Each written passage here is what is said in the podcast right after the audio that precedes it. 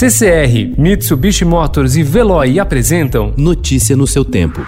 Na quarentena.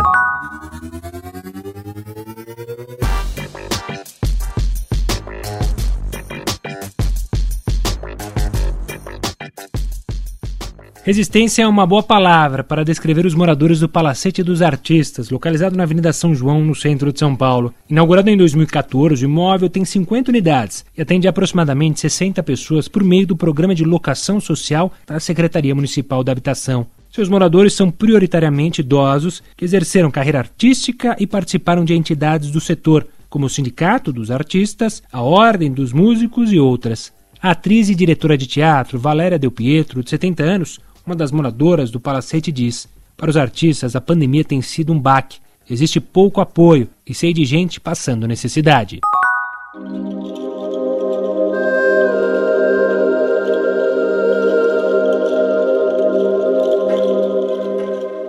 Se alguém falar que insônia ou estresse pode ter relação com a sua casa, você acreditaria? A maneira como se relaciona com ela, seja pela disposição dos móveis, seja pelos objetos acumulados, pode refletir no bem-estar. Para os mais místicos, um caminho é a prática do Feng Shui, que prega que a decoração de um ambiente, cores, adereços, posição dos objetos, gera um fluxo constante de sentimentos e percepções. Já os mais práticos podem se identificar com o método Komari, idealizado por Marie Kondo.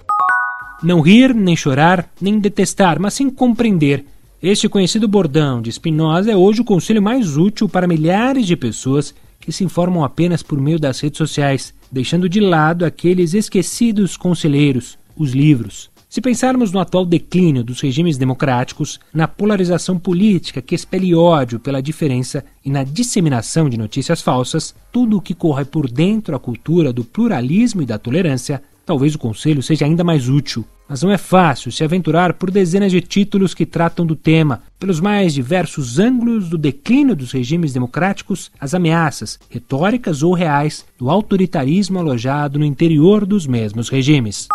Começa a funcionar nesta quarta-feira o Belas Artes Drive-In, no Memorial da América Latina, uma parceria da empresa distribuidora e exibidora com o Centro da Cultura Latina de São Paulo. E já é um sucesso. Todos os ingressos colocados à venda para as quatro semanas de programação estão esgotados. Em razão da demanda, o Belas Drive-In abre agora as vendas para mais duas semanas, de 14 a 26 de julho. Os filmes mais procurados dessa primeira etapa terão nova chance e quem não conseguiu comprar para ver Apocalipse Apocalipse Sinal, Cinema Paradiso, Laranja Mecânica, Mad Max Estrada da Fúria, A Vida é Bela, O Fabuloso Destino de Amélie Poulain e Pulp Fiction Tempo de Violência, já pode correr ao site de vendas cinebelasartes.com.br barra ingresso traço online. Notícia no seu tempo. Oferecimento CCR e Mitsubishi Motors. Apoio Veloy. Fique em casa. Passe sem filas com o Veloy depois.